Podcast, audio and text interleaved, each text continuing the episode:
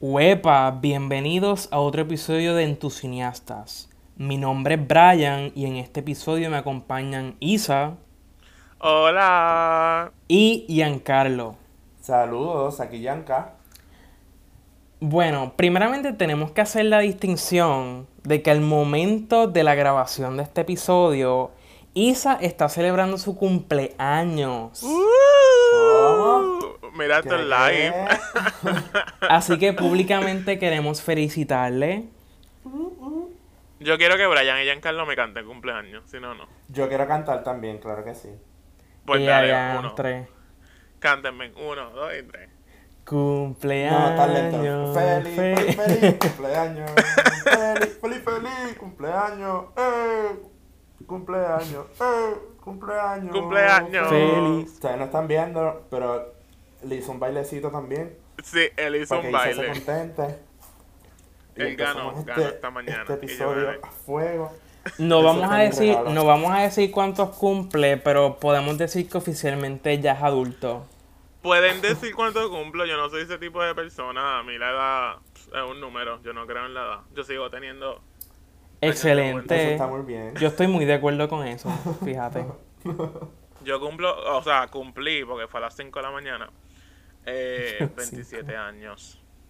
Uh, Estamos a 3 años de los 30. Soy el entusiasta. Senior, sabio. senior. ah, Ningún senior, ningún senior más sabio. O sea, Pero bueno, bueno, bueno. Isa, felicítate. yo soy la sabiduría hecha entusiasta. Pero bueno, hoy estamos aquí y vamos a hablar de un tema que a Isa le toca muy de cerca. Y a Giancarlo también. Sí. ¿Qué es una buena actuación? Esa es la pregunta que vamos a estar contestando en este episodio. Y la idea, como pueden imaginarse, se originó con los premios Oscar, que tienden a premiar las mejores actuaciones de un respectivo año. Pero entonces, ¿qué es en esencia una buena actuación? En este episodio, pues proponemos una serie de categorías en las que agrupamos distintos grupos de actuación con unas características bien particulares. Pero antes de entrar a esas categorías, a mí me gustaría preguntarles de manera general, ustedes que son actores, ¿qué ustedes consideran es una buena actuación? ¿Qué debe tener Mira, yo no me preparé actuación? para esto. Sácalo, tú no Pero estás en mira. maestría estudiando esto. ¿Verdad? Y de ¿Verdad? actuación. Wow. Ay, y de ay. acting and performance making. Wow. Ay, Este. Mira, una actuación. Giancarlo, contesta tú primero. Mira, pues como yo sí soy un actor preparado, pues no sé qué mal estoy chavando contigo.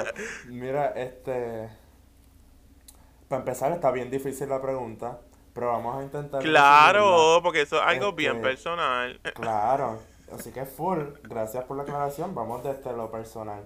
Para mí, como todo arte, tiene que venir del alma y se tiene que ver, ¿verdad? Esa, que sea real, aunque sea la ficción, y eso pues, este, no sé, ahí está la maestría actoral, ¿verdad? Uno contar una mentira con la mayor verdad posible.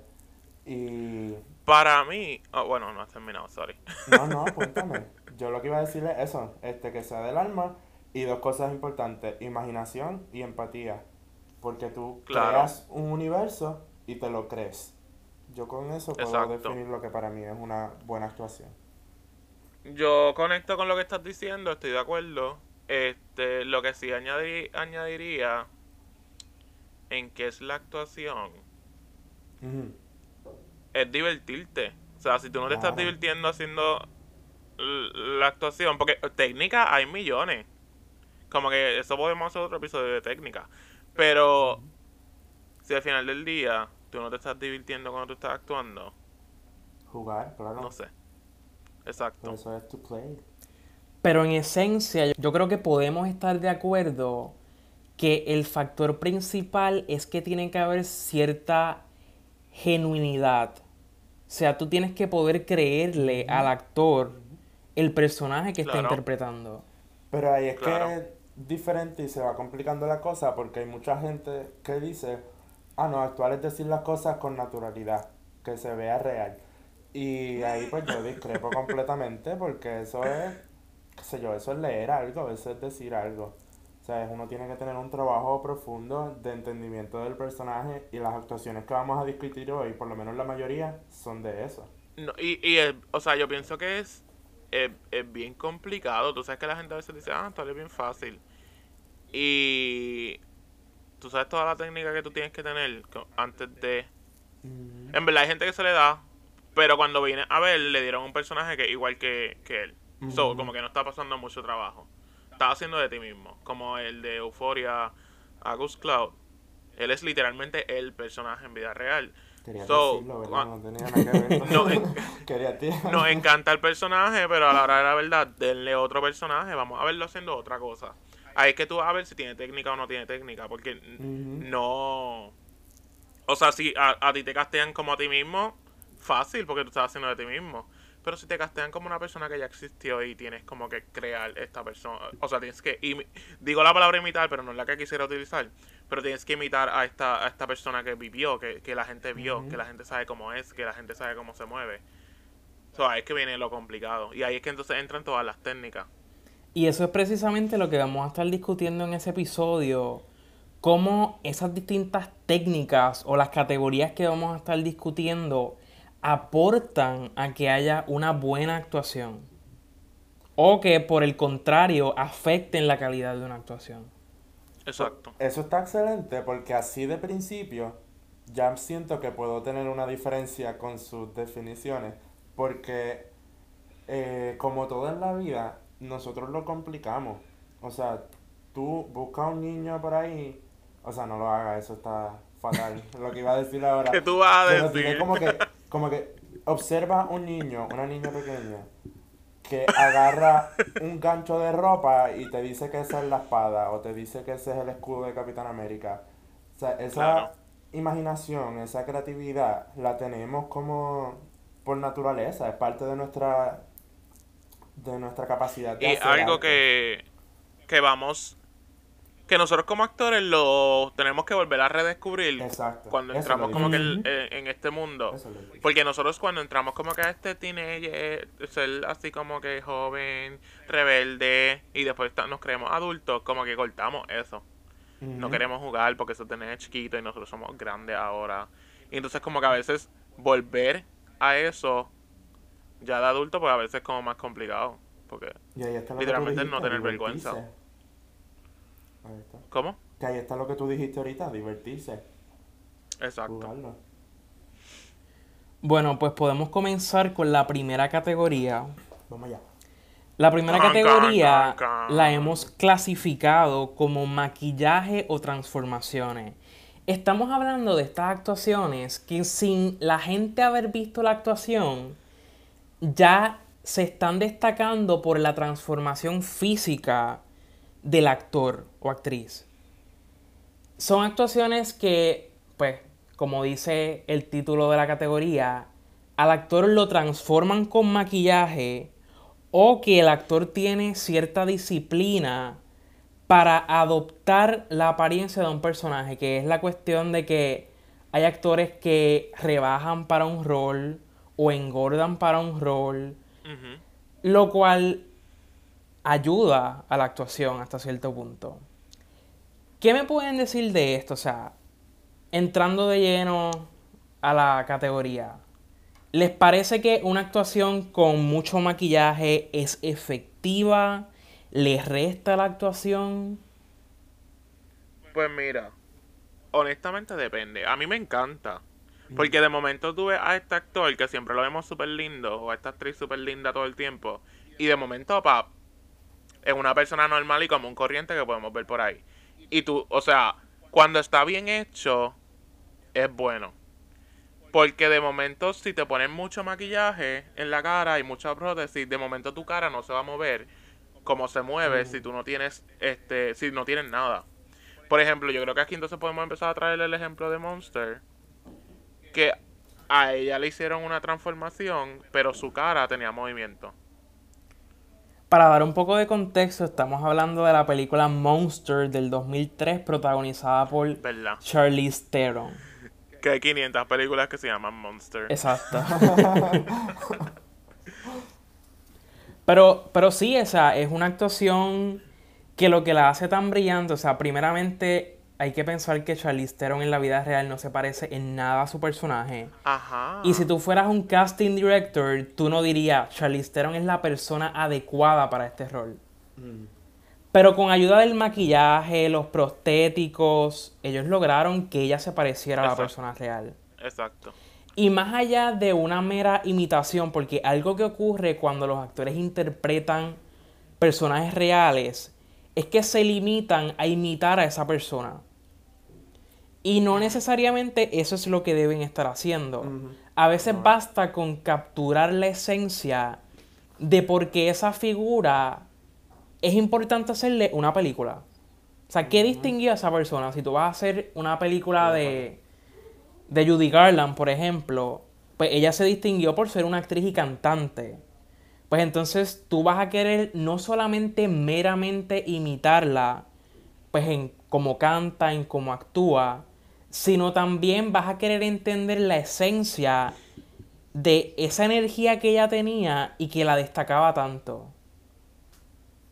Entonces ahí es donde yo siento que se distinguen estas actuaciones. Para mí, maquillaje y. ¿Cuál era, ¿Cuál era la otra que pusiste? Maquillaje. y Transformaciones. Transformación. Para mí, eso no es buena del actor. Eso es buena del maquillista que le metieron el, el trabajo técnico. Eso, en mi Exacto. opinión, no me dicen nada de la actuación del actor porque, claro, se supone que pueda reconocer y trabajar con esas cosas a su favor. Este, qué sé yo, la mandíbula de Marlon Brando en The Godfather. Pues ese tipo la usa con una maestría espectacular, iba a decir, cabrona. Con una Por eso, con por una eso es que yo digo que si-. Que si está bien hecho, funciona. Pues mira, lo que acabas de mencionar me acaba de recordar. Recuerdo que hace unos años atrás, a cada rato se, se popularizaba en Facebook este post que era con distintas imágenes de actuaciones de Johnny Depp. Entonces la gente, el post era como que estas distintas imágenes de él y el post decía básicamente como que, wow, él es un gran actor. Por lo diferente que se ve en cada rol. Y yo decía, pero es que eso no es una actuación. Mm. Ese es el trabajo de los maquillistas, ese es el trabajo de los diseñadores de vestuario. Que su transformación se ve brutal, ok, seguro. Que puede tener una buena actuación en algunas de esas películas también. Pero no quiere decir que porque él se ve diferente en cada película es una buena actuación. Exacto. Porque. Christian Bale es el primero que rebaja y engorda y yo creo que ya los doctores le han dicho que deje de hacerlo. Exacto. Porque eso no es saludable. Exacto. Y hay actuaciones, ok, hay actuaciones donde le funciona, donde le añade al personaje. Porque hay cosas que el maquillaje, por más que tú quieras, no va a poder lograr. Exacto. Pero uno, como sabemos, puede ser perjudicial para la salud del actor.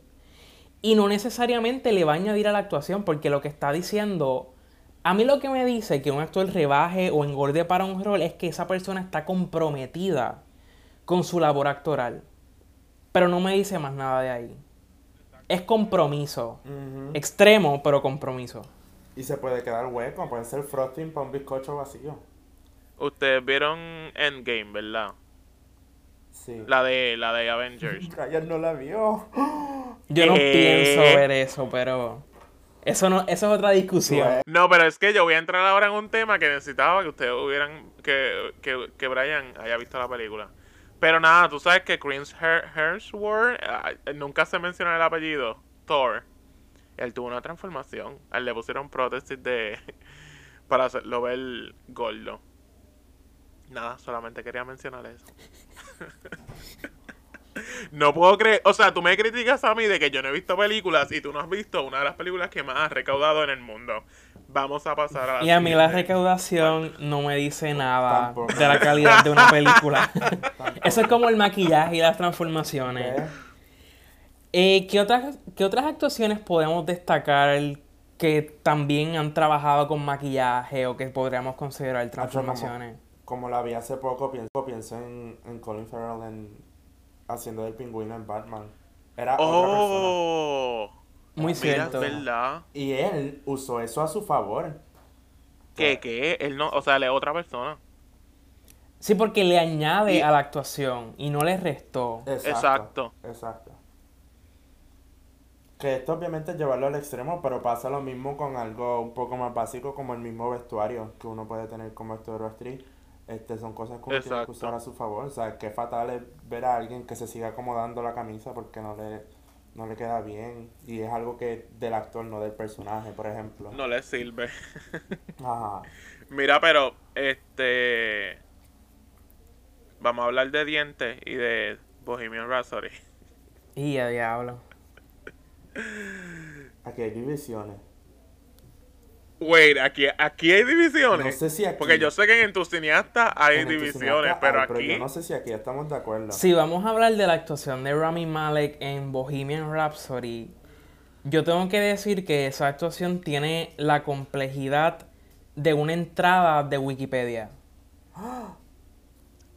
Yo no sabía para dónde ibas a ir con esa oración y no me gustó a dónde llegaste. Pues yo voy a decir que a mí me gustó. Que a mí me gustó y yo estaba bien feliz cuando él ganó. Pero fíjate, yo creo que es uno de esos casos donde uno, el maquillaje distrae de su actuación hasta cierto punto. Y también está el factor de que a mí me saca mucho la las escenas donde él está haciendo lip singing. Porque, ok, que un actor haga lip singing no necesariamente es malo. Porque hay voces que tú no las vas a poder buscar. O sea, hay la, la voz de Freddie Mercury tú no vas a poder conseguir a alguien que la pueda recrear claro. así porque sí. Sin embargo, hay lip singing y hay lip singing. Y los de esa película, pues, no. No. Amigo, pues yo vi otra película entonces. Yo creo que no vimos la misma película. Tengo que volverla a ver entonces porque no. A mí me encanta. O sea, yo lloraba con esa película. Yo la vi como tres veces. Esa película fue como. Yo la quemé. Yo la compré en Blu-ray. Yo la tengo en Blu-ray en Puerto Rico. Bueno, para mí ese es uno de los casos donde es una transformación incompleta. Pero bueno, Wow, yo aquí pensando que estaba completa. vamos a pensar. Vamos a pensar entonces en otra. alguna otra eh, ejemplo que tengan de esta categoría. Tú tienes uno, Giancarlo, porque ya yo no me atrevo a hablar. que hayamos visto entre todos. Hay una diferencia entre cuando el maquillaje hace la transformación o es una transformación este super estética de cosas que le ponen encima o el vestuario, etcétera, versus cuando el actor transforma su sus movimientos o su Ajá. sus manerismos. Ahí es un tipo de transformación que sí tiene completamente un mérito actoral, no solo este técnico. Pues mira, yo me acabo de acordar del trabajo de Marion Cotillard en la película La Vie en Rose, donde ella interpreta a Edith Piaf, la cantante francesa. Y es un trabajo que destaco porque sí, a ella le pusieron un montón de maquillaje en la cara, eh, se transformó completamente en el personaje. Y también parecido a lo que hizo Rami Malek en Bohemian Rhapsody, ella tuvo que hacer lip singing porque Edith Piaf tenía una voz única. Pero ella la hizo bien, ¿verdad? Ella lo hizo bien. Ella lo hizo bien porque el Según maquillaje. tú la hizo bien. Ella lo hizo bien porque el maquillaje no limitó sus gestos faciales. El maquillaje, en cierto sentido, no fue tan denso para que el público no pudiera ver eh, las expresiones de sus ojos, de Eso cómo reaccionaba a las cosas. Y eso es algo que en una transformación muchas veces es una limitación. Que como mencionamos, el maquillaje no permite ver unas reacciones sutiles que le añaden y complementan al personaje. Me encanta que dijiste lo de los ojos porque tan pronto la mencionaste, este, yo recordé, o sea, esta es de mis canciones favoritas, pero todavía no he visto la, la película, pero he visto el video de ella cantándola. Y incluso cuando está haciendo el lip syncing, eh, un- yo por lo menos no le puedo quitar los ojos de encima a sus ojos, a Exacto. su mirada. Y eso, pues me dice que ella está teniendo una tremenda actuación, más allá del maquillaje o la transformación que hizo para emular la- los movimientos de, de Edith Piaf. Esa yo no la he visto.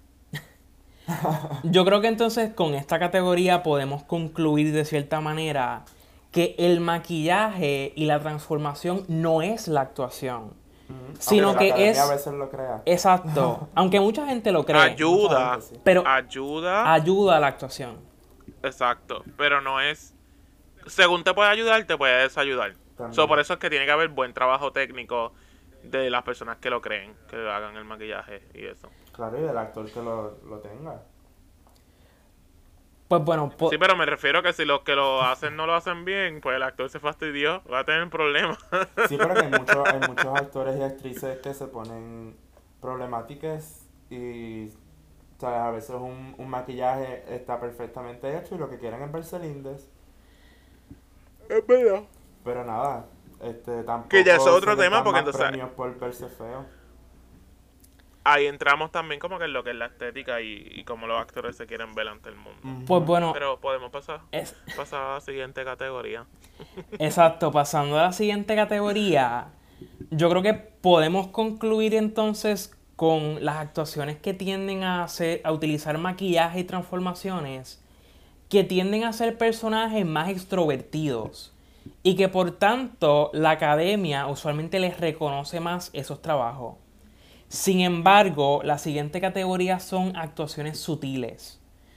Son estas actuaciones donde los actores están interpretando personas introvertidas, personas que no hablan mucho, personas que no se expresan verbalmente. Y eso a veces los no todo el mundo sabe trabajarlo. Mm, Yo diría que es un tipo de actuación más difícil que si estuvieran interpretando un personaje extrovertido que les permite gritar, llorar desconsoladamente. Porque eso es lo que se tiende a ver eh, cuando se premian actuaciones. Así que entonces podemos hablar en esta categoría del trabajo de Frances McDormand en Nomadland. En cualquier cosa, pero sobre todo en no Man. Pero sobre todo en Nomadland, porque el año pasado yo recuerdo que mucha gente le molestó que ella ganara el Oscar porque ella no hizo nada en la película. Ajá. Pero Ella entonces, todo. ¿qué es eso de no hacer nada? O sea, hay que entonces empezar a discutir esta cuestión de su actuación estaba en la manera en que ella reaccionaba a las historias de otras personas. Mm, O sea, su actuación estaba en los gestos más pequeños, en su mirada. Y eso cuenta como actuación. ¿Qué ustedes piensan de eso? ¿Cuenta, no cuenta? Yo creo que esa es la actuación más importante porque se supone que esos son los subtítulos. Yo creo que Dean Sayas decía eso. Se supone que, eh, que- en paz descanse, que se supone que aún en, en silencio la gente pueda leer en unos como unos como si fuesen unos subtítulos lo que no se está diciendo que son este las acotaciones del texto se supone que la gente lo vea claramente en tu rostro eso lo dice Jacqueline Duprey también este, la especificidad de, de lo que tú estás contando esa historia a través de las emociones. Y Frances McDormand, ella cuenta la historia aunque sea cagando en un bucket. Como hace Que en literalmente lo hizo. Literalmente lo hacen. O sea, esa mujer la da toda siempre. Y la gente que no crea nada tiene que ver otra vez, que no crea que ella hizo nada, tiene que ver otra vez la escena en la que le preguntan por su esposo que, ya, que falleció. Ella sonríe. No dice más nada. Sonríe. Eso es todo. Y esa sonrisa te dice más que si ella hubiera dicho 20 líneas Claro. expresando sus sentimientos. Claro. A mí algo que me dijeron es que en el teatro se hace y en el cine se piensa. Mm. Y, y obviamente en el teatro también se piensa y obviamente en el cine también se piensa, se, se, se se, hace. se hace. Pero de la manera, o sea, si tú puedes crear el mundo del personaje en la cabeza, o sea, en la mente, y el, la audiencia lo puede ver a través de tus ojos, tú te, te ganaste un Oscar ya. bueno. Bueno, si ya si tú tienes esa academia, técnica. Según tus sus estándares. hay mucho que pensar ahí. Pero, hay- o sea, hay grandes Pero, ajá, es actuaciones como que... que- no son reconocidas. porque precisamente porque son muy sutiles. Probablemente miraron a Frances McDormand en esta porque ya le habían dado Three Billboards hace unos años antes. de- Exacto, probable- exacto. Sí, y vieron la diferencia también. Exacto. Y otra actuación que podemos considerar sutil es el trabajo de Timothy Chalamet en Call Me By Call Your me by Name. your name. Una actuación que-. Exacto. A todos los entusiastas, básicamente. Ser Bonnie. Este. Pero bueno, también es una actuación bastante sutil. Sí. Literal. Y que él realmente no, para, o sea, para haber estado nominado a un Oscar por esa actuación, él no tiene ningún momento donde él haya tenido que gritar desconsoladamente o que haya tenido que expresar sus sentimientos. O sea, todo era Bueno, pero la lloró. cuestión de la sensualidad Sí. con su mirada, con sus gestos, la manera en que físicamente él reaccionaba a- al otro personaje, al personaje de Oliver, creo que era el nombre. A que le gusta comer carne. El futuro no dice, mira, eh, algo interesante que estoy pensando ahora con eso es que este, este es uno de esos personajes que no explota, sino que implosiona, creo que es la palabra, como que la explosión Exacto. es interna. Ah, exacto. explota es para interna. sí mismo, no explota para afuera gritando, pero esas lágrimas que se le escapan mientras corren los créditos, o sea, te dejan pensando Ah. en eso un par de tiempo, por lo menos a mí, después de, de ver la película. Con todo y lo problemática que puede ser. Y ese tipo de actuación es efectiva. Claro. Claro que sí. Eh, eh, literalmente, o sea. Yo pienso que ahí fue que yo, en esa película fue que yo supe quién era él. Sí, yo también. Ahí fue que yo dije, ah, ese es este muchacho. Y después fue que hice los, los puntitos, ah, él también sale acá, acá, acá, ah, ahora va a salir acá. Exacto. Sí, yo creo que esa, esa fue la película que sin duda Sí, lo... exacto, que le dio éxito. Exacto, lo empujó por ahí a estar en todas. Yo quería destacar también en esta categoría el trabajo de Antonio Banderas en la película Dolor y Gloria, que si no la han visto la recomiendo muchísimo. Eh, lo que distingue su trabajo nuevamente es que es una actuación que le permite a él con los gestos más simples y sencillos del mundo. Hay una parte donde el personaje de él se está reencontrando con un antiguo amante y básicamente hay una línea donde él dice tu nueva familia, ¿sabes? Como que él está recordando ese momento, ese pasado que él tuvo con el otro personaje y que él ya no es parte de esa familia del personaje, del otro personaje. Y el hecho de que con una línea, con un gesto, él pudiera comunicar tanto, me muestra que la gente subestima este tipo de actuación sutil Sí. que la gente se cree que actuar es solamente gritar o llorar. Pero que él estaba llorando internamente en esa escena. Ah, ahí está. Y ese, eso, Él estuvo nominado por esa película. pues claro, como debía estarlo, ¿Quién ganó ese año? Joaquín Phoenix en The Joker. Hablaremos de eso más adelante. Hablaremos de eso más adelante. También hay conflicto. Ahora yo necesito ver esa película para poder pelear. Sí, sí. Pero bueno, yo creo que entonces con las actuaciones sutiles podemos entender que uno, están completamente subestimadas. Ay, perdón, antes de que cierre. Glenn Close and the Wife. ¿Han visto esa película?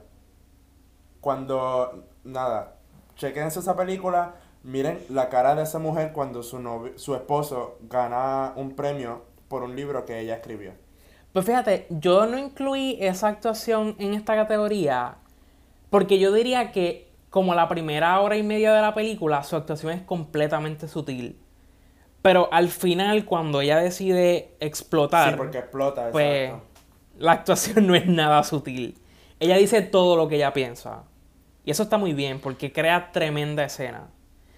Pero ah, con, lo- con la escena que acabas de mencionar, ciertamente su rostro, ¿verdad? Cuando ella ya le había dicho al esposo, no hagas tal cosa, y el esposo como quiera hizo eso, ella, ella reaccionó y dijo, no, mira, con sus ojos, ella estaba humillada, ella, ella, me, ella, me, ella me representó esa, esa ira que ella tenía contra su esposo en ese momento. Pero- ella no dijo ni una sola palabra. Ojo, incluso en las actuaciones en las que se explota y se grita y se llora, hay sutileza. Y hay No, claro, claro. Este, hay detallitos Sí, que sí, el sí. actor o la actriz pone y eso pues también es importante velarlo. Pero nada, concluye, ahora sí. Exacto. Volviendo a la conclusión, las actuaciones sutiles podemos decir que típicamente están subestimadas, que hasta cierto punto yo creo que requieren que las personas vuelvan a ver la película y que reflexionen sobre el personaje que se está interpretando. Para mí eso es necesario, para poder apreciar verdaderamente un trabajo como el de Frances en Nomadland, por ejemplo. Pero bueno, entrando a otra de nuestras categorías, pasamos a una que hemos le hemos puesto el nombre exigencias del personaje. Es decir, que es un personaje que de por sí está escrito para exigirle a quien sea que lo vaya a interpretar. Ya sea porque requiere que aprenda alguna destreza o disciplina particular, o que requiera que haga una diversidad de cosas. Es decir, que tiene escenas dramáticas, tiene escenas de comedia, tiene escenas de donde tiene que cantar y eso hace que ese personaje no lo pueda interpretar cualquier persona. Exacto. ¿En quién podemos pensar para esta categoría? ¿Quién podemos destacar? Bueno, bueno. Podemos seguir la conversación que estábamos hablando de Antonio Bandera y podemos traer ahora pa, a Joaquín Phoenix. Eh, a mí me encantó su actuación y a mí me disculpan, yo sé que hay gente que no le gustó, pero yo sabía que él iba a ganar el Oscar desde como los primeros 15 minutos, la escena en la que él se imagina este, que están en, en el programa de Robert De Niro y él se imagina que Robert De Niro Oh. lo llama y él baja. Desde esa escena, desde que él se levantó de la silla y parecía un nene chiquito emocionado, y dije, nah, él se lo lleva. Y en efecto se lo llevó, podemos debatir si era correcto o no. A mí me falta ver dos o tres películas de los otros actores nominados ese año, pero él hizo un excelente trabajo. Eso es todo lo que voy a decir por ahora. Yo voy a Hablen conectar ustedes. con, con Giancarlo, a mí también. O sea, yo vi una foto de él cuando estaban grabando y yo dije, él se va a llevar el Oscar. yo lo sabía antes de, que, de ver la película. En verdad no, pero ajá. Este... Sí, ya, como yo dije que 15 minutos, Yo- tú querías decir antes. Yo creo que tenemos que quería mencionar por qué es que esa actuación está en esta categoría. Y para mí esa actuación está en esta categoría porque el personaje del Joker desde su desde que fue escrito siempre se ha visto como un personaje complejo y difícil de, de interpretar. Porque no solamente es que el tipo es como que un psicópata o que tiene las o que comete unas acciones bien random. Es que todo se siente como que hay un balance entre esta cuestión de que él no está verdaderamente loco y a la misma vez todo lo que hace está planeado. Entonces, no todo actor sabe manejar ese balance para poder interpretar ese personaje. Yo creo que el, el detalle está en, como hemos mencionado antes, sin decir el nombre como tal, pero ahora sí lo mencionamos, el concepto del proceso psicofísico, lo que se piensa y se hace. Mira. Entonces, déjame que me, me pongo, me enrojo. No, mira, este, viste, Isa, ya me distrajiste y, y me confundí, no sé qué estoy hablando. Pero nada, el punto es Se que... puso nervioso. Este, em, Joaquín Phoenix, que de por sí es tremendo actor, también este trabaja mucho la sutileza, por ejemplo en Her, pero en esta película del Joker, yo creo que lo, lo más que lo hace destacar, que fue lo mismo que pasó con Heath Ledger, es que trabajó sumamente bien las intenciones del personaje y sus conflictos, que eso pues es algo que, que se trabaja en Stanislavski, eso lo podemos hablar después, pero él supo manejar perfectamente bien el porqué que es otras cosas que en actuaciones como estas del Joker se pueden quedar en una actuación súper externa de que, ah, hice la risa bien o me moví como yo creo que es, Jared Leto, Eh, o puede hacer algo así, súper externo y vacío, en vez de ser un, un, un humano, en esencia Mira es humano fuerte. y quiere algo y por un conflicto Hoy no lo consigue. con violencia. No, no, él tiene buenas actuaciones en otras cosas, I guess. Pero En Gucci. No. Continuamos. Transformaciones. No, pero mira, el Joker, o sea, honestamente, él, él se la comió. Porque hemos visto otros trabajos de él y, y la forma en que él trabaja y trabajó en esa película, en verdad, deja mucho que decir. O sea, es como... En verdad, dáselo. Dáselo porque él se Ok, fue. pero entonces... Pero Brian no se lo da. pero- Tírale. No, Brian Sí, no se lo da. ok. Es que Brian... Ok, no se le hubiera dado porque estaba Antonio Banderas ese año, pero, pero, creo que es muy buena, es muy buena actuación. Ujú. Porque nuevamente, como mencioné, es un personaje muy exigente. Y que básicamente cualquier actor que interprete ese personaje bien, siempre se va a reconocer y se va a destacar. Entrando a esa misma línea, puedo mencionar el personaje de Rosamund Pike en la película Gone Girl. Uh. Y es la cuestión de que es, es otro personaje que también desde el momento que fue escrito, es un personaje que está diseñado para, para recibir reconocimientos, para destacarse. Y es esta idea de que es un personaje que le exige a la actriz ser manipuladora, ser fría, ser a la misma vez, tener como esta apariencia de ser una mujer pues normal, una ama de casa Ajá. eh, pues típica, como que todo está bien, pero en el fondo tú sabes que no está bien, tú sabes que ella está pretendiendo. Y eso es lo que a la gente le ha llamado tanto la actuación de la película, tanto la atención a la película y a la actuación de ella. Sí, porque tú estás actuando, o sea, ella como actriz está actuando este personaje, plus el personaje está actuando. So, ahí ella le está añadiendo layers, layers, layers de actuación que tú te quedas, esta tipa, esta tipa, bye. Que cuando hablamos de las exigencias del personaje, no solamente está en que tú aprendas, de, tengas que aprender destrezas diferentes para interpretar el personaje, sino que también el personaje mismo, desde su escritura, es algo tan complejo, es algo tan fascinante, que le exige al actor poder estar al nivel de lo que fue Exacto. escrito. Que Podemos hablar de Black Swan. Voy, antes de pasar a eso, pero con esto lo podemos atar perfectamente. Este, Gone Girl y Black Swan también, los dos, son perfectos ejemplos de otro detalle importante que de la actuación, en, en mi opinión, que es el simplemente entregarse y ceder a, a la ridiculez que pueda tener el personaje o a lo extremo que pueda ser. Em, hay gente que ni siquiera se atreve a sonreír completamente o hay actores que les dicen ah, este, en esta escena tienes que hacer una carcajada y por nervios o lo que sea, no pueden reírse o no pueden llorar o no pueden hacer algo extremo porque todo lo hacen como así, a media, como tirado. Y estas son actuaciones entiendo. que se entregan a, a la ridiculez que puede haber en el personaje y juegan y se divierten, como te había mencionado antes, Isa.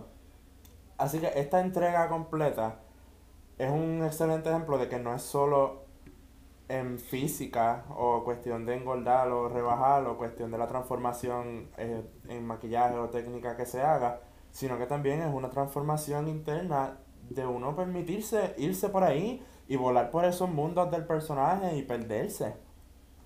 Ujú. Que es algo que hace Natalie Portman estupendamente bien en Black Swan.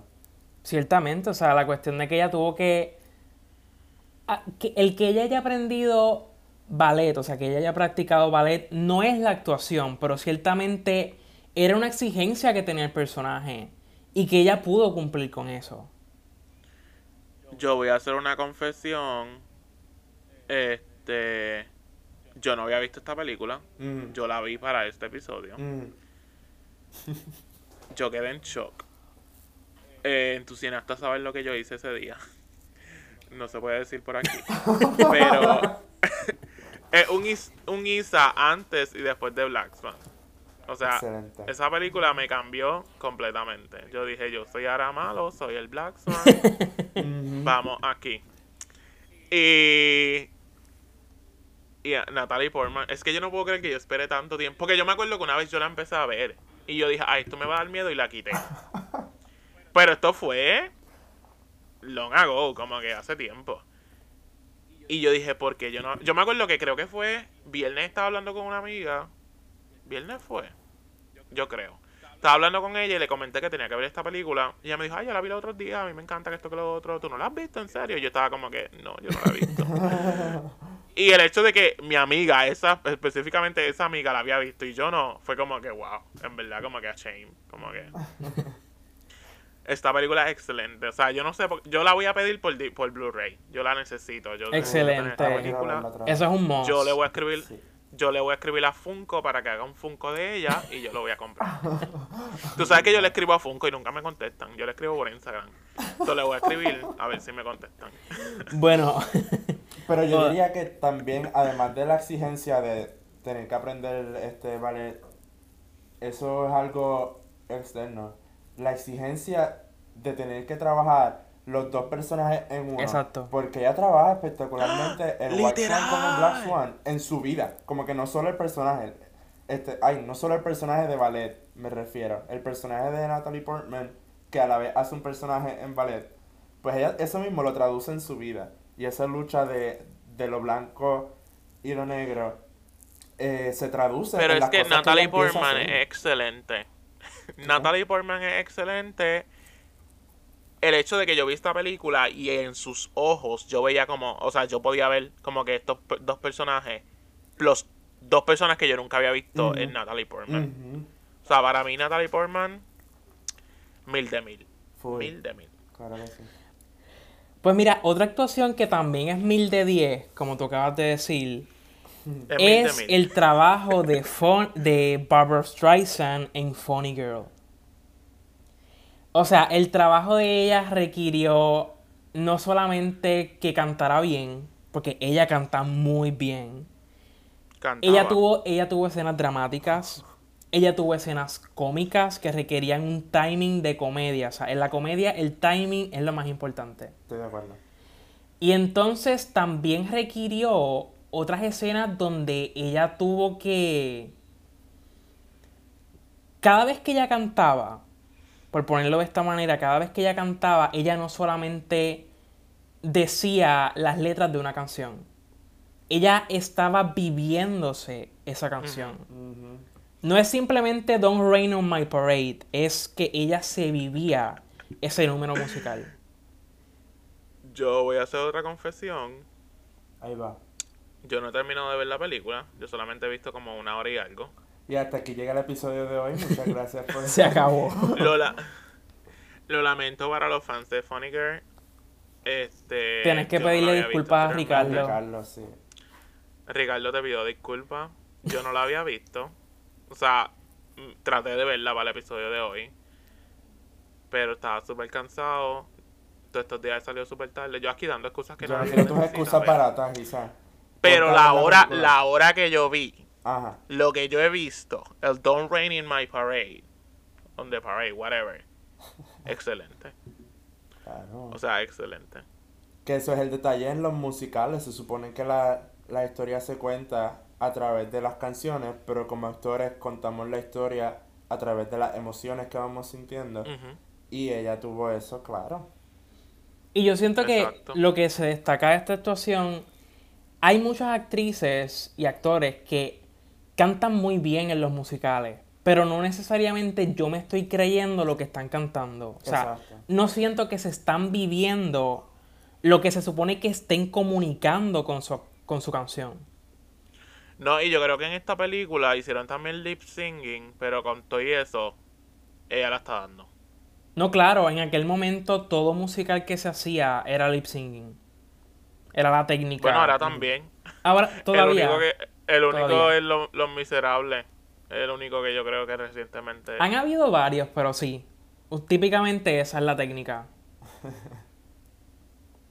Yo espero que Wicked lo hagan acá, así, ¿Eh? a capela. Estaría bueno. Creo que no tenemos más nada que añadir de esta categoría.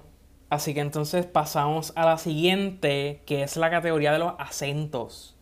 Muchas veces vemos que el acento es algo técnico que ayuda a colocar un personaje en un lugar en específico. Porque cada, ¿verdad? cada país tiene su manera de hablar, cada... Por ejemplo, en Puerto Rico, si fuéramos a trasladarlo a Puerto Rico, no solamente como país tenemos una manera de hablar, sino que del lugar que venimos específicamente la gente no habla igual en el área metro que en Mayagüez, por ejemplo. Mira, eso es lo que estamos discutiendo ahora en mi clase de, de vocal technique. Estamos trabajando con los dialectos. Y la profesora me preguntó, oye, ¿cuántos hay en Puerto Rico? Y yo, mira, pues hay un montón. Dependiendo de donde tú seas, va- porque estamos, o sea, ella estaba como que introduciendo los de el acento americano, como que el inglés americano. Mm. O sea, estaba dando diferentes ejemplos de Estados Unidos. Pero entonces me hizo la pregunta y yo le empecé a decir y después me dijo como que, ¿y cuántos acentos como que tú sabes hacer de otros países? Y yo así. Yo diciendo de todos los que sé hacer. Y... Porque honestamente mi inglés no es el mejor. So, obviamente yo quiero trabajar el inglés básico, el acento del inglés americano y el UK cuando me vaya para London. Pero ajá, es como que es una técnica. Yo, o sea, yo no sabía. eh, A ella, a mi profesora, la contratan solamente para trabajar acentos y dialectos en las obras. Wow. O sea, ella se encarga de dar como que coaching a los actores. Y, y a veces ella dice, ella nos estaba diciendo el simple hecho de que si tiraste la lengua muy para atrás, ya te fuiste para otro país. Ajá. Y la gente es tiende a subestimar la- lo mucho que el acento aporta a una actuación. Y entonces definitivamente la actriz que más se destaca por trabajar con acentos Y la corona va para. es Meryl Streep. Ciertamente yo diría que la razón por la cual ella ha tenido tantas nominaciones al Oscar es por el hecho de que al ella poder ser tan buena haciendo acentos, ella entonces eh, se puede permitir escoger cualquier tipo de rol, o sea, ella ha interpretado mujeres de Dinamarca, de Nueva Zelanda, de Filadelfia, de, de Texas, o sea, toda una variedad de personajes que ella les ha dado vida gracias a que ella domina el acento de ese lugar y hace su actuación más creíble. De ella puedo destacar el trabajo que ella hizo en Sophie's Choice, porque en esa película ella requiere, ella es una inmigrante polaca en los Estados Unidos. Quiere decir que ella tiene que hablar un inglés con un acento polaco. Y en ciertas escenas tiene que llegar a hablar alemán. Es decir, que es un personaje que en esos pequeños Ese fue, ese fue detalles... su primer Oscar, ¿verdad? El segundo. Eso fue el segundo. Pero lo que quería decir es ¿Cuánto que es que ella tiene? Como 20. No tiene como Chico 21 tiene tres, tiene tres. Pero bueno, Es que tiene como 80 nominaciones. Pero son 21, 21. son 21. Sincera. Se supone que te lo tengas que de memoria. Se supone que te lo sepas de memoria. Pero, yo me lo sabía de memoria, estaba relajándote. Mm. pero, pero, el acento en esa película es lo que permite ubicarla en esa, esos pequeños detalles del personaje, porque nuevamente ella es una inmigrante que está aprendiendo un inglés, pero que todavía se le queda el acento de su origen. Entonces, poder balancear ese nivel y que suene bien y que suene creíble, yo siento que no todo el mundo tiene eso. Estoy de acuerdo, ¿no? Es una técnica de gente que puede estar años estudiando con clases de voz y dicción o de dialecto para poder tener una maestría en eso. Eh, y hay gente que le sale de la nada. El problema, o como que la situación, es que tú tienes que dominarlo a, tan- a, a tal punto de que si tú tienes que improvisar, tú puedas seguir haciendo el acento. Porque está fine que tú te aprendas las líneas con el acento. Pero, ¿y si decidieron irse con otra emoción o con o para otro lado en la, en la escena? Tienes que estar ready para estar ahí como que... Y ahí, y eh, precisamente en esta parte, es que vamos a hablar de Lady Gaga en la película House of Gucci. Ouch. Ah. donde ciertamente ella pues logró adoptar hasta cierto punto un acento italiano. Sin embargo, hay escenas donde ese acento se le fue por completo. O que está Yo quiero que... pongamos la película y tú me digas en qué escena es. Vamos a buscar la película. Vamos a hacer esa, esa dinámica. Pero lo que Vamos quiero decir es que hay escenas particulares donde ellas, porque también una cuestión con el acento es que el acento no puede limitar a que un actor esté pensando en, mira, tengo que acordarme de que estoy haciendo este acento. Tiene que surgir de manera fluida. Porque entonces si yo estoy Mira, yo pensando no en el que acento a más que pensando en las emociones que quiero transmitir, pues la escena no va a funcionar. Lady Gaga, perdona, Brian. Me puedes regalar a mí las taquillas. Bueno, yo amo a Lady Gaga también, pero Brian tiene razón. Hay actuaciones que se quedan en el acento. Y la gente se cree que. Lady Gaga, yo no soy parte de estos comentarios. No, pero ahí tiene escenas. Ella tiene escenas buenas en House of Gucci. Pero Lady Gaga, I'm your fan. I'm here for que you. I'm a little mismo- monster. Una pelea con el acento. Exacto.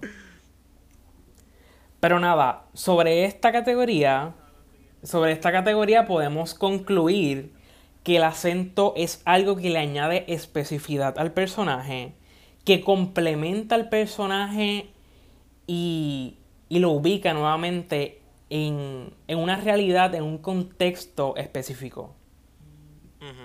Y que para cualquier actor que domine los acentos, de verdad que eso le va a abrir muchas puertas para conseguir trabajo. Claro. Pero bueno, pasando a la próxima categoría, la hemos llamado limitaciones o beneficios. Con esto nos referimos al efecto que puede tener una dirección, la edición o cualquier eh, elemento de una película en la actuación. Con esto nos referimos a que puede ser la mejor actuación del mundo, pero si la película estuvo mal dirigida o la película estuvo mal editada, yo no voy a sentir que fue una buena actuación.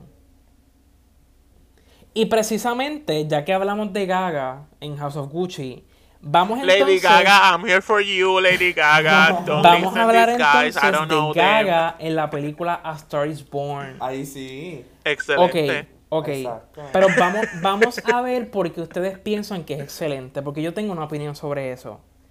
Yo Brian, creo, yo creo, El edit.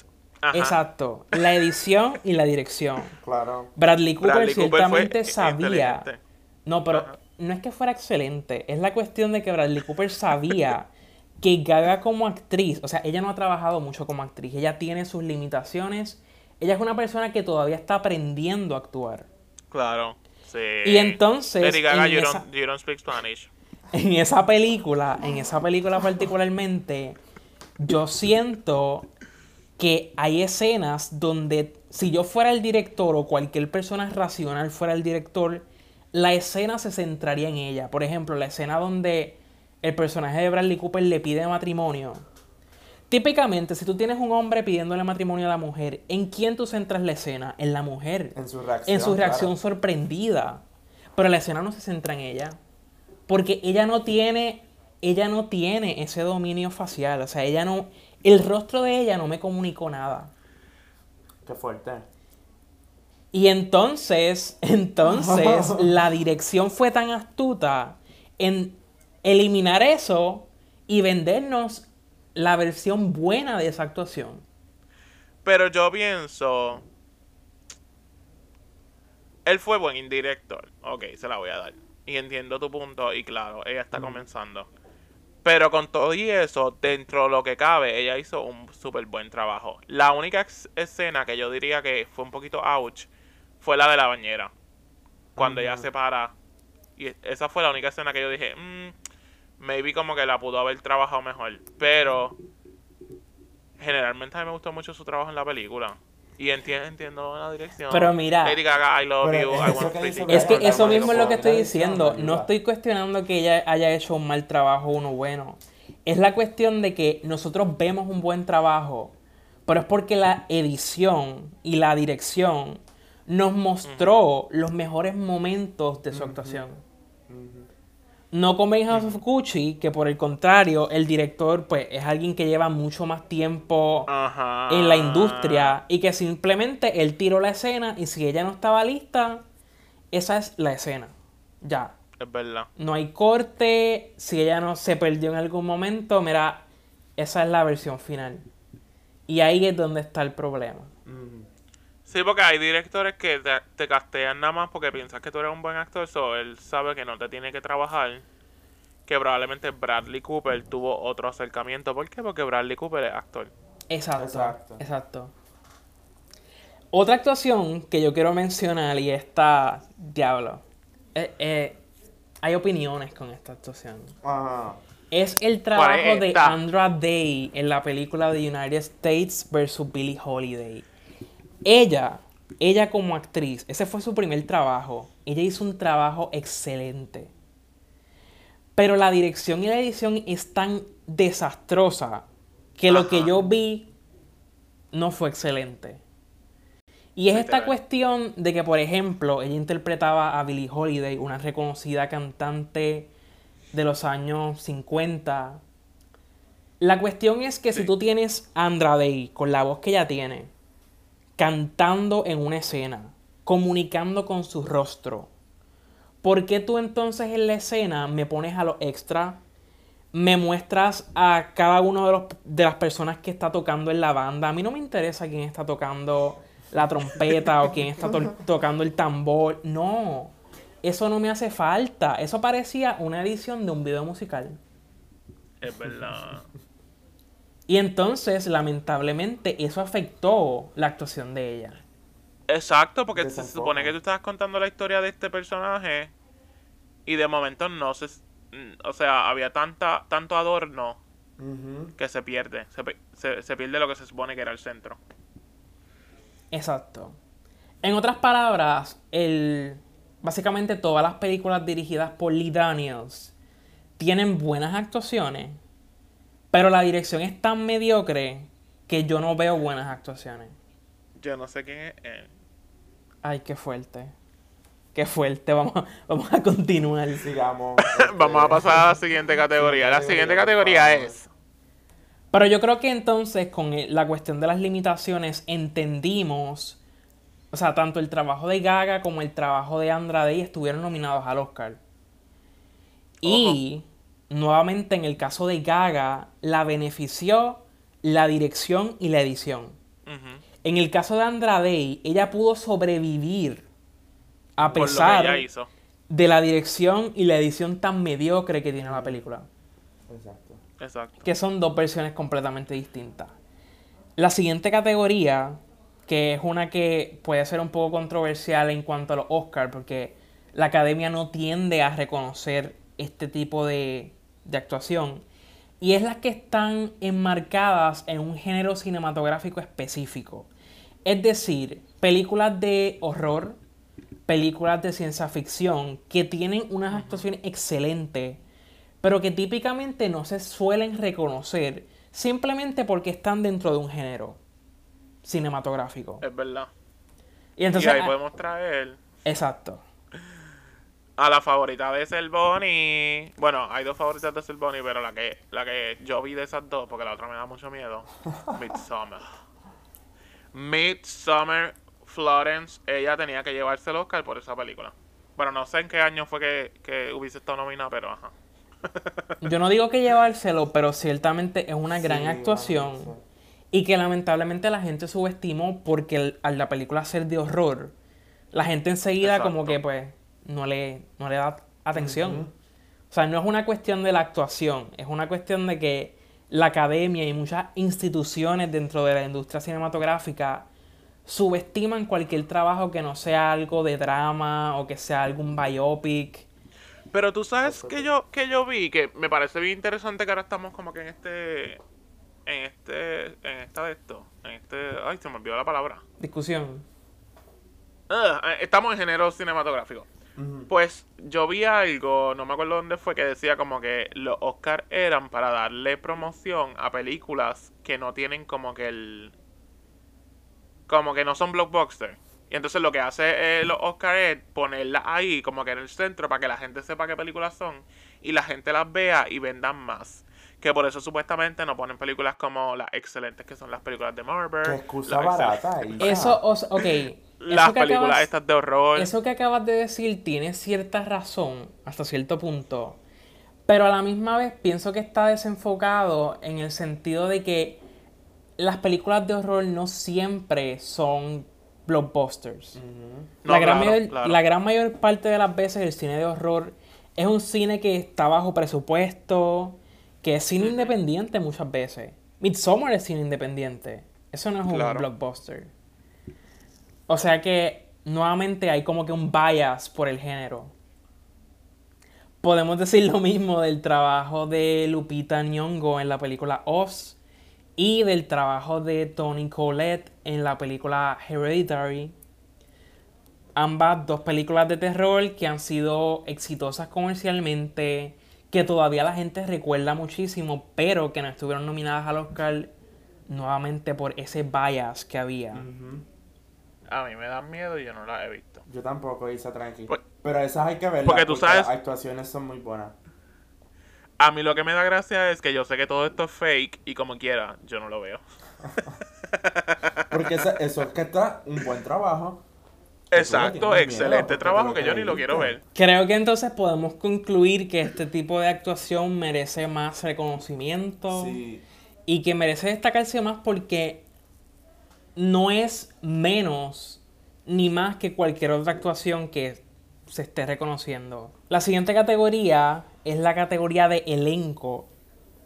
Es cuando una película no solamente hay una actuación que se destaque o que la historia se centre en un personaje específico, sino que todo el elenco completo aporta tanto a la película que es fundamental para que la película funcione, para que la historia se cuente bien. Entonces aquí podemos pensar en la película Doubt, Uf. donde tenemos un elencazo con Meryl Streep, con Viola Davis, Duda. con Amy Adams, con Philip. Seymour Hoffman, y cada uno de ellos aporta a la película de una manera que si tú le quitas uno de esos personajes, la historia no funciona. Mm. Donde si uno de esos personajes no hubiera estado al nivel del resto en términos de actuación, no hubiera Se caía. funcionado. Exacto. Claro. Bueno, Viola Davis que está como 6 minutos nada más en la película. Ella tiene una escena. Ella tiene una escena. Y en esa escena, ella hizo más de lo que muchas personas hacen en una película entera. Estoy de acuerdo. Bueno, se merecía Wow. su nominación. Ella la nominaron. Ella merecía ganar ese Ella merecía ganar, estoy de acuerdo. Claro que sí. Esa yo no la he visto, tengo que verla. Tocó. Hacho, Isa, Viola Davis, Amy Adams, Meryl Streep. Acaba que tú haces que no has visto esta película. Lo siento. Vamos a hablar de. de. de. de. de Father. The Father también es otra película que se puede considerar como El un filme de elenco, porque a pesar de que se le dio la atención completa a Anthony Anthony Hopkins, Hopkins. él se votó.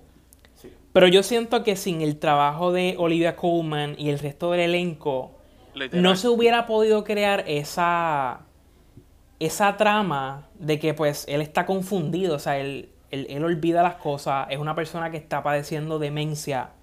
Y ese efecto no se hubiera podido dar si el elenco completo no hubiera estado comprometido con los personajes que interpretaba. Literal.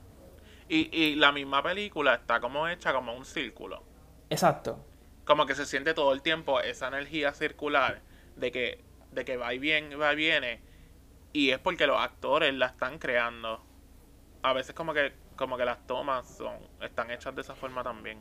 Fíjate, algo que yo quería destacar de esta categoría y que ustedes pueden aclararme sobre esto, es que usualmente el tipo de película que se destaca por un elenco, o sea, porque hay, hay un elenco de personajes que son importantes para la historia, usualmente son adaptaciones del teatro al cine.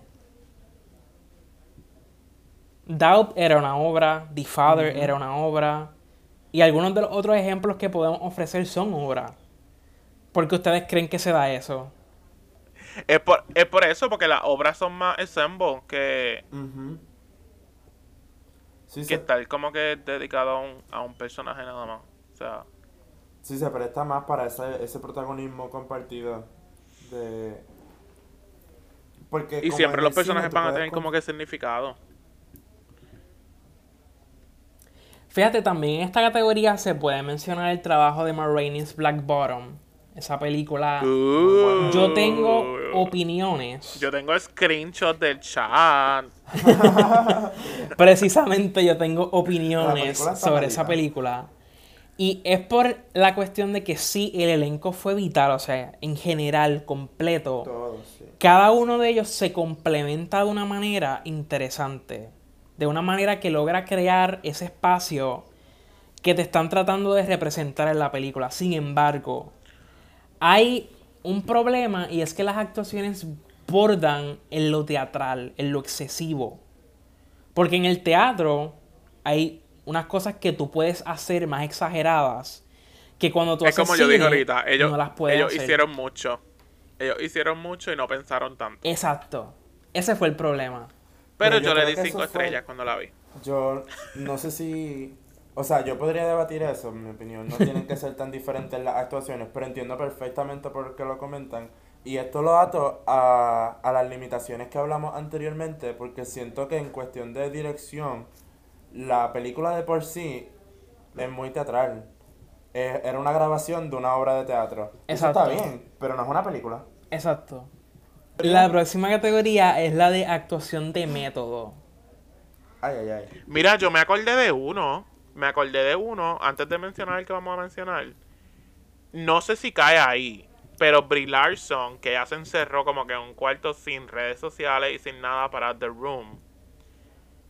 Y ella terminó en depresión, se tuvo, o sea, ella Pues no mira que yo no creo sabía que ella eso. quería, Yo tampoco. ella quería lograr como que cierta cantidad de semanas o meses o whatever y ella no pudo, o sea, tuvo que salirse antes porque cayó en una depresión, o sea, le pasó feo. Me imagino que es porque quería entender el mindset del personaje.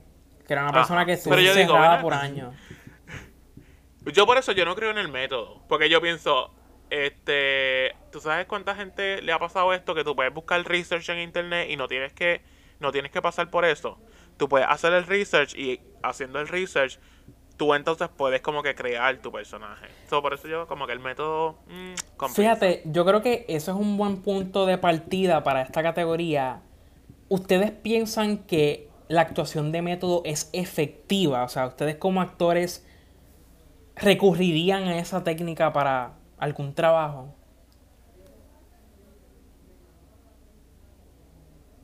Yanka, habla tú primero, después yo hablo. Dale, la diferen- primero hay que diferenciar que el método estadounidense que ellos han llevado al extremo, que viene del método ruso, es una cosa ridícula.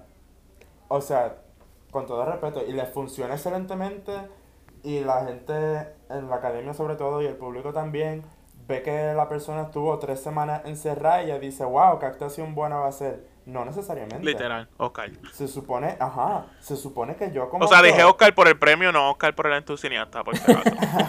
Se entendió, se entendió. Pero es que precisamente llama la atención ese tipo de actuación porque puede vender una narrativa.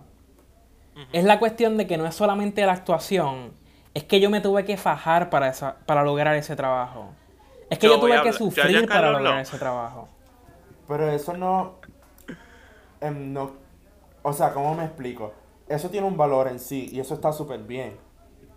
Pero no nos podemos molestar tampoco por el actor que pueda conectar y desconectar como si fuese un switch cuando dicen corte o acción. Porque se supone que todos los actores puedan hacerlo. Se supone que puedan Pero entonces, de esa ah. manera. Y es difícil. Por eso se entrena. Exacto, yo creo que por eso, o sea, cada actor su decisión es personal y yo la respeto. Pero para mí, yo no, yo no utilizo método. O sea, yo no podría. Ahora mismo también estoy haciendo un montón de cosas de mi vida. Por ejemplo, ya yo, yo que- quedé casteado en una persona que va a hacer drag por primera vez. Y tiene como que todo este hecho de inseguridades porque va a hacer drag por primera vez. Y se va a poner un traje y está todo este papelón. Imagínate si yo me pongo a pensar ahora de que tengo que estar inseguro, de que tengo que estar todo el día, estoy cogiendo Y tú lo, que clases, tienes, que- tú lo que tienes que hacer es todas las noches hacer drag y sumergirte en ese personaje. Yo lo pensé, pero yo no tengo la... o sea, si yo, si, si yo estuviera trabajando y me estuvieran pagando por esto, probablemente lo podría hacer.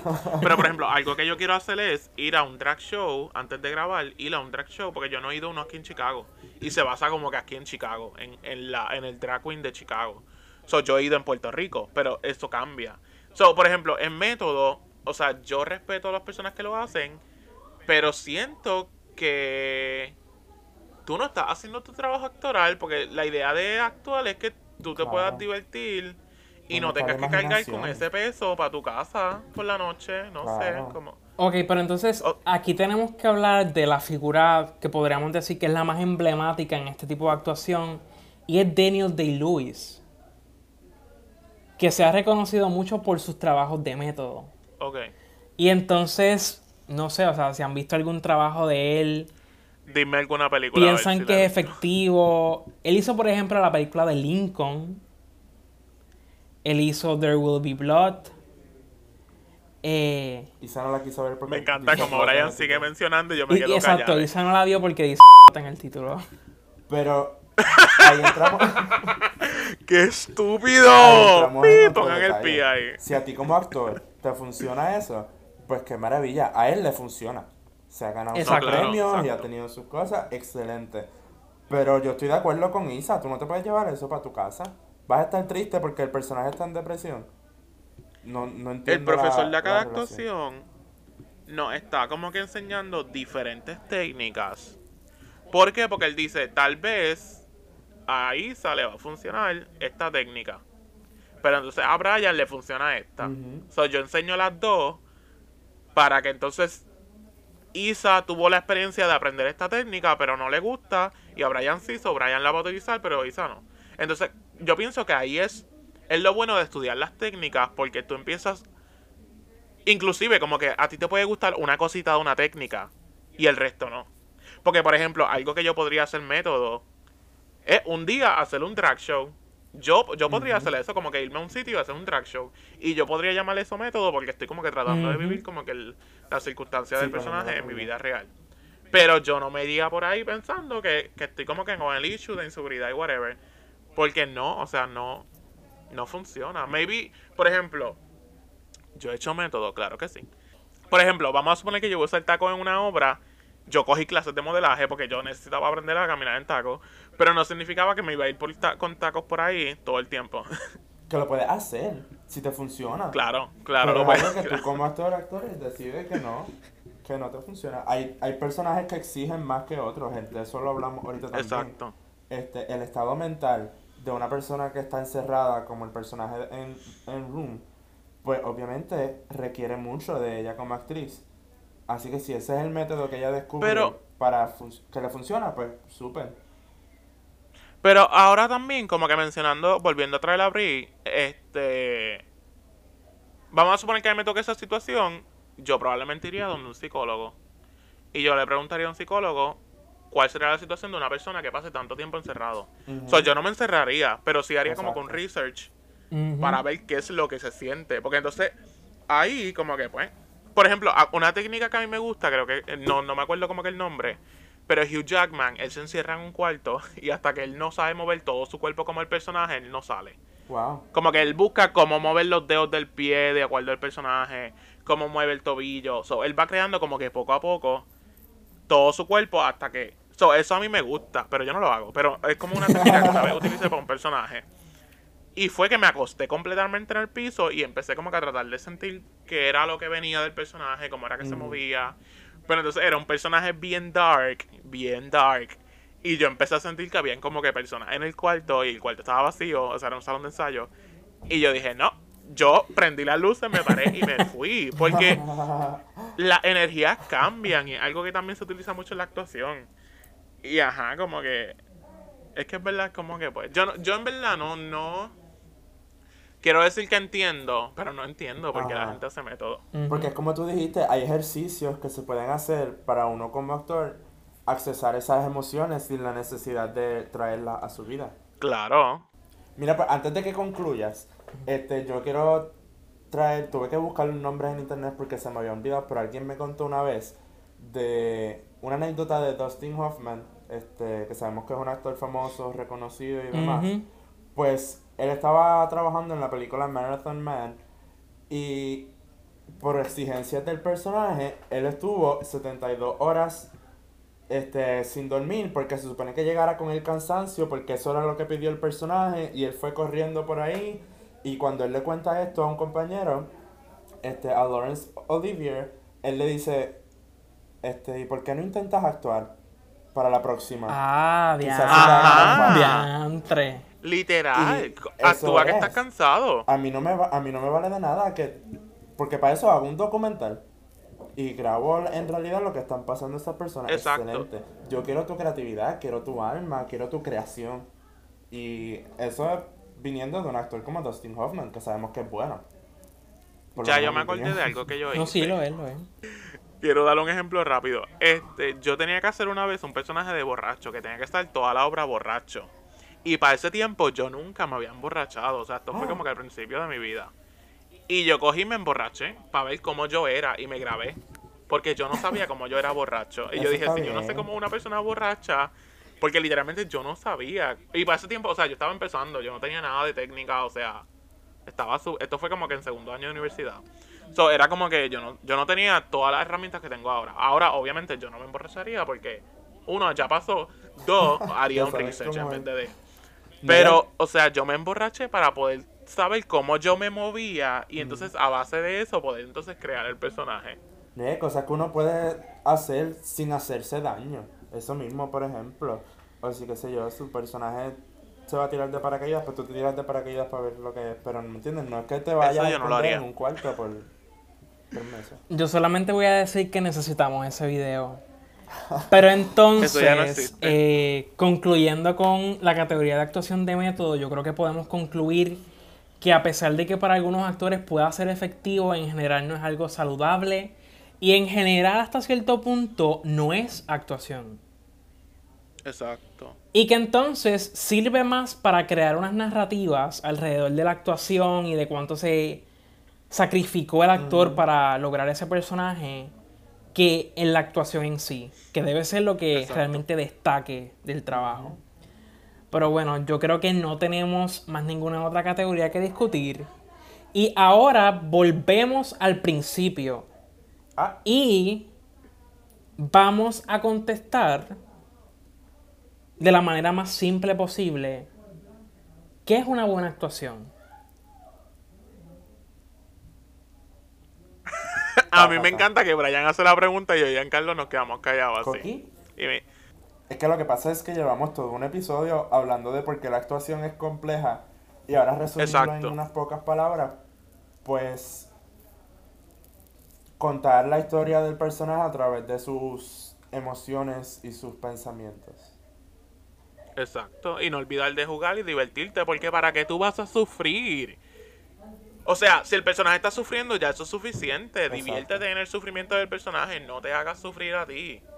O sea, si tú no logras separar eso, O sea que tú, Te respeto. tú piensas que entonces Fine. para que haya una buena actuación y que sea efectiva, no solamente es importante el factor de que sea genuina, de que la gente pueda creer lo que se está interpretando, sino que también se sienta que el actor se está disfrutando su personaje, Claro. que se está divirtiendo. Creo que eso es súper importante. obviamente algo que maybe nosotros no vamos a ver- no vamos a saberlo.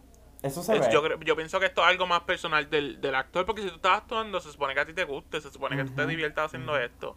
So, porque tú te vas a hacer sufrir, porque tú te vas a hacer pasar hambre o pasar o encerrarte en un cuarto. Porque no sé, como que al final del día le estás quitando como que, como dijo Giancarlo, o sea, no estás actuando. O sea, se supone que la idea es que estés actuando, estás creando algo, estás haciendo algo. So. Y yo creo que sí se ve eso energético de lo que habla. Este, se ve en el cine y en el teatro se ve y se siente porque estás intercambiando energía con el espacio compartido. Pero en el, en el cine se ve la gente que se disfruta sus personajes y que les gusta buscar qué detalle diferente pueden hacer aquí o, o jugar y divertirse. Yo concuerdo y pienso que entonces, atándolo un poco con, la- con las diferentes categorías que discutimos, la gran mayor parte de lo que discutimos son técnicas y categorías que le añaden al personaje, pero que son recursos exteriores al trabajo del actor, que podríamos decir que es la verdadera actuación. Sí, es ese trabajo interno. Este, apoyado obviamente de todo este exterior, pero. O impulsado por ello. Pero sí, sí, reside en lo interno, definitivamente. Y el punto es que de lo interno pasa a lo externo, eso es ya otra cosa. Yo sé que estamos en, en time, pero yo quiero traer un monólogo, como que monólogo de cierre. Mi defensa de tesis. Ajá. Y es, porque esto es como que lo que requiere, lo que tú como actor tienes que hacer para un personaje y como la academia te premia. Y yo quiero dar el ejemplo del 2016. Ahí nos Que se lo ganó Emma Stone. buena. Se Dale. lo ganó Emma Stone. Dale. Pero entonces teníamos nominadas a Natalie Portman, que hizo una persona que existió, y a Isabel Huppert, que hizo de una mujer que le gusta que la violen. Entonces tú me vas a decir Ay, que, que Qué la no- que la- simplificación más fuerte. Sí. que, o sea, Isabel Huppert tuvo que pasar por todo esto. O sea, ella actualmente logró un montón de cosas. Y Emma Stone, fine, ella hizo un buen trabajo. Pero Isabel Huppert, Isabel Huppert podía hacer La La Land, pero Emma diferente. Stone no podía hacer él. Así que eso No, está bien no, claro. hasta ahí llegamos. Yo no voy a aguantar ningún Emma Stone Slender aquí. No, o Emma sea, Stone yo la amo, pero hacer. es que estamos hablando de lo que se requiere. Yo o estoy sea, contigo, y estas Isa, tipas tuvieron que hacer un montón de cosas y se lo dieron a la que, ok, hizo un buen trabajo, o sea, excelente trabajo, porque no lo voy a mentir, es un buen trabajo. Pero, again, Natalie Portman, Isabel Huppert podían hacer La La Land, pero Emma Stone podía hacer Jackie y podía hacer él. Y ahí lo dejo. Concluyendo en esta nota tan excepcional, yo creo que se, se dijo lo que se tenía que decir. Y creo ¿Están que. de acuerdo los que estén de acuerdo? Y creo que no tenemos que añadir más nada sobre esto. Así que espero que hayan disfrutado el, epi- el episodio y que hayan podido entender lo complejo que es la actuación. Que nosotros lo vemos en el cine, nos lo disfrutamos por, por lo que vemos, pero que detrás de lo que vemos hay todo un trabajo, hay todo una dimensión de detalles que son las que complementan el trabajo del actor. Así que, Exacto. sin tener más nada que añadir, eh, les recuerdo que nos sigan en nuestras redes sociales de Facebook y Twitter como Entusiastas. Y Tenemos, tenemos Tú dijiste Facebook. Instagram. porque yo dije Facebook, No ok, sé. de Instagram y Twitter. Y yo, mira, yo no, No en Facebook. esto, por favor. Vamos a tener Facebook prontamente. Está en el mismo carrito que el TikTok. Están los dos en el mismo carrito. Coming soon. Se está trabajando en eso, se está trabajando. Así que muchísimas gracias. Hasta la próxima. Chao. Nos vemos. Bye. Porque yo promocioné Facebook.